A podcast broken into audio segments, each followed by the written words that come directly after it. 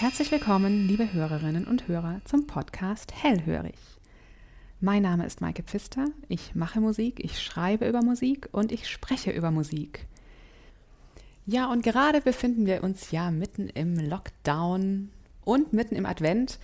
Da könnte man meinen, dass dies eine Zeit der Stille und der Ruhe sei. Ich weiß jetzt nicht, wie es euch geht.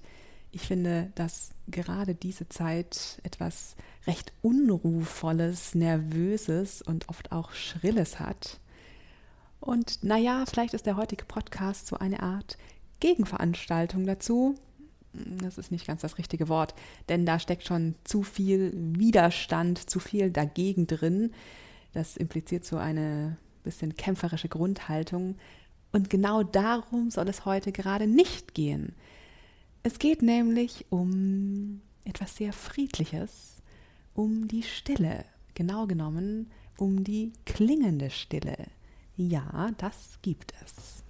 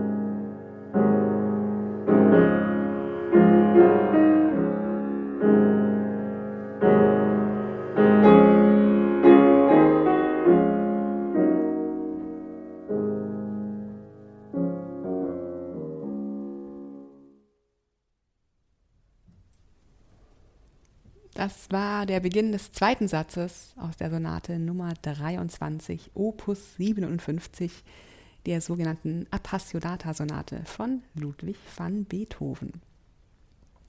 Ja, das ist eines von zwei Stücken, die ich heute ausgewählt habe.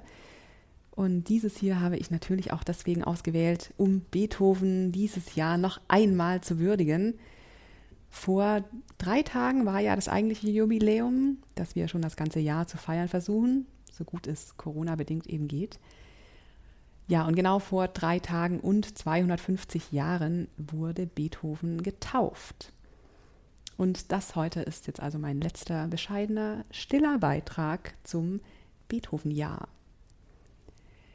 Stille in der Musik ist ja in ganz verschiedensten Weisen bedeutsam. Musik kommt aus der Stille, geht wieder in die Stille zurück. Musik lebt per se von der Polarität aus Klang und Nicht-Klang. Stille tritt in der Musik in Form von Pausen auf, die wiederum ganz unterschiedliche Bedeutungen haben können. Aber all das wäre dann noch eine extra Podcast-Folge. Heute geht es, so paradox es klingt, um klingende Stille wie sie sich zum Beispiel hier im zweiten Satz der Appassionata erleben lässt. Ja, da kann man sich jetzt fragen, wie macht Beethoven das mit Tönen Stille erzeugen? Dieser zweite Satz hier, der besteht aus einem Thema, das habe ich eben angespielt, und dann folgen darauf vier Variationen. Das ist jetzt erstmal nichts Ungewöhnliches, so ein Variationssatz als zweiter Satz einer Sonate. Aber dieser hier ist doch ziemlich ungewöhnlich, denn das Thema dieses Variationssatzes, ich finde, das ist eigentlich gar kein Thema. Also ein typisches Thema, das dann variiert wird, das wäre eines mit einer ganz griffigen Melodie. Gern griffen die Komponisten zu Beethovens Lebzeiten auf vorhandene Melodien zurück, auf Volkslieder oder bekannte Melodien aus Opern oder eben Melodien, die gut singbar sind, erinnerbar sind. Denn wenn das Thema griffig ist, vielleicht sogar vorab bekannt, dann erkennt man es in den Variationen gut wieder. Und diesem Thema hier fehlt irgendwie all das. Es fehlt eigentlich komplett die Melodie. Dieses Thema besteht nur, in Anführungszeichen, aus der Begleitung. Es ist ein bisschen, als würde etwas fehlen. Es entsteht so ein leerer Raum über diesen Begleitakkorden. Und das suggeriert mir zumindest ein Gefühl von Stille. Ein Klavierprofessor von der UDK hier in Berlin, der hat dieses Thema immer als das Thema mit der verlorenen Melodie bezeichnet.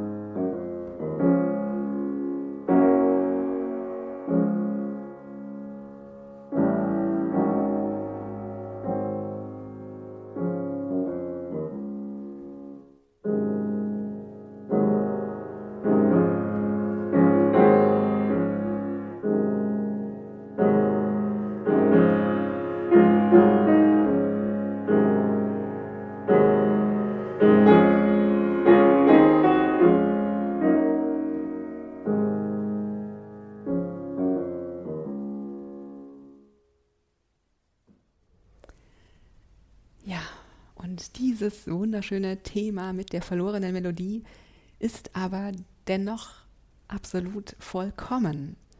Also wenn man dieses Thema von Beethoven hört, dann kann man sich doch wirklich fragen, wozu brauchen wir denn eigentlich eine Melodie?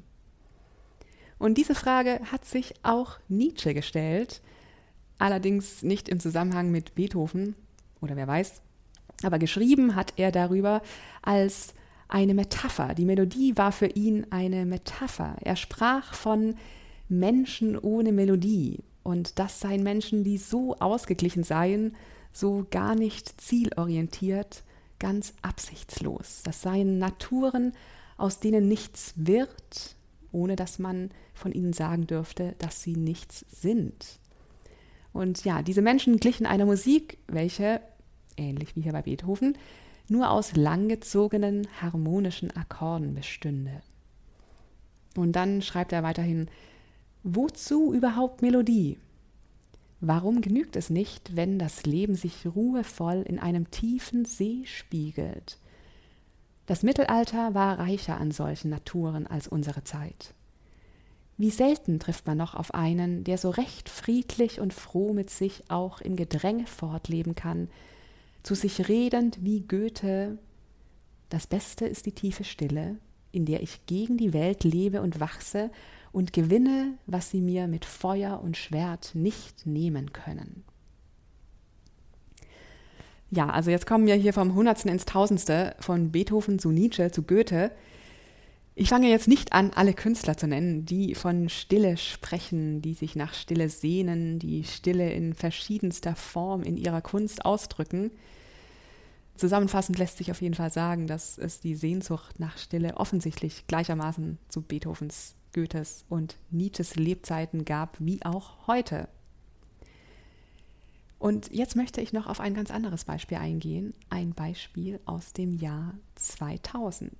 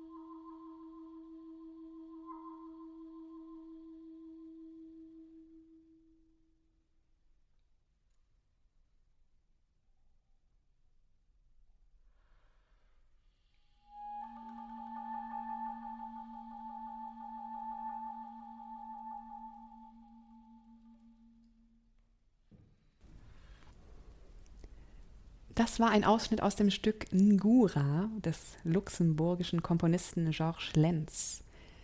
Gespielt wurde es vom Ensemble Musica Assoluta. Wir hören gleich noch mehr.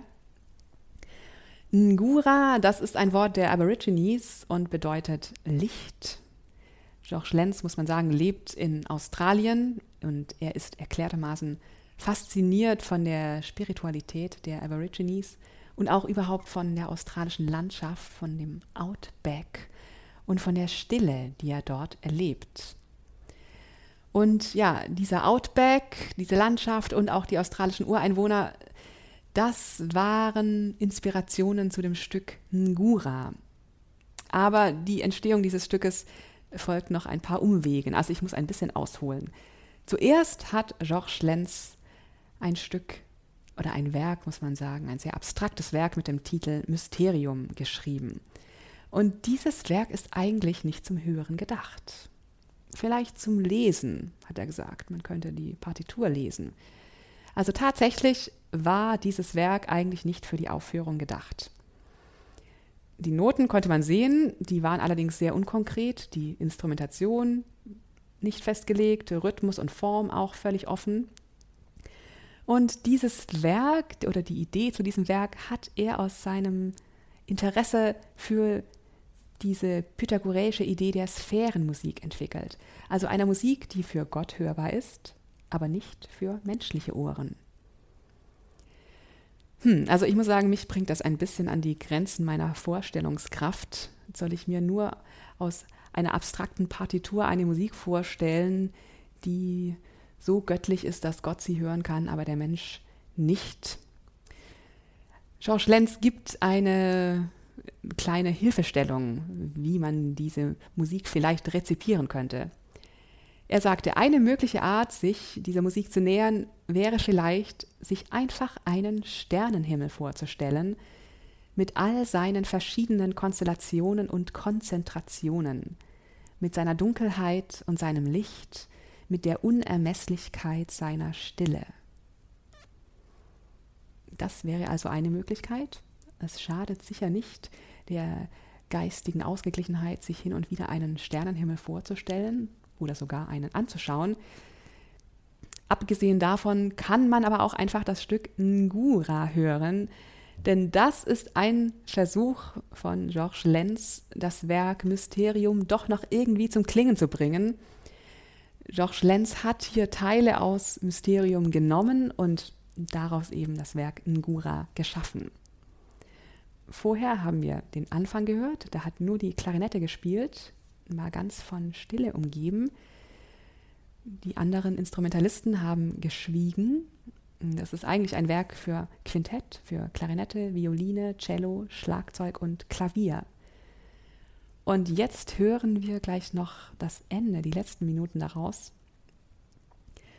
Da müssen die Musiker teilweise spielen und pfeifen gleichzeitig, alles immer sehr unkonkret und so leise wie möglich, kaum hörbar. Und eine Vortragsanweisung von Georges Lenz lautet hier, lieber kein Klang als zu präsent, nur ein kaum wahrnehmbarer Dunst.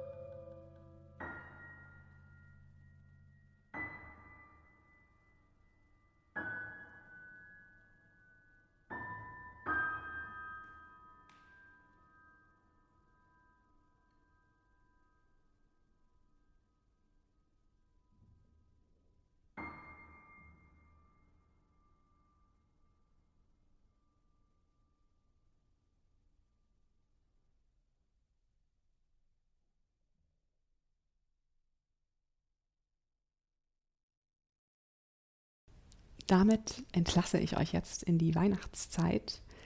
Ich hoffe, ihr findet die Ruhe, euch die beiden Stücke mal ganz anzuhören. Zwei Stücke, in denen die Stille auf ganz unterschiedliche Art inszeniert wird. Und noch ein kleines Weihnachtsrätsel zum Schluss.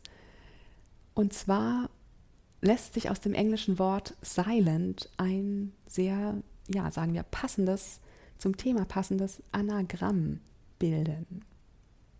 Wer es rausfindet, kann mir gerne eine E-Mail schreiben. Preise gibt es leider nicht. Hier im Podcast herrscht über Weihnachten und Neujahr auch ein wenig Stille. Die nächste Folge gibt es erst in vier Wochen, am 17. Januar. Und ja, ich habe schon viele Pläne und Ideen für neue Folgen im neuen Jahr. Ich freue mich, wenn ihr wieder mit dabei seid. Wenn ihr diesen Podcast unterstützen wollt, dann könnt ihr das gerne tun, indem ihr auf das Herzchen oder auf Support the Show klickt, je nachdem, wo ihr diesen Podcast hört. Da freue ich mich natürlich auch sehr darüber und danke euch vielmals. Alle Infos zur heutigen Folge und zu den Stücken findet ihr wie immer in den Show Notes. Und jetzt wünsche ich euch viel Spaß beim Nachhören. Wunderschöne Weihnachten, kommt gut ins neue Jahr und habt vielen Dank für euer offenes Ohr.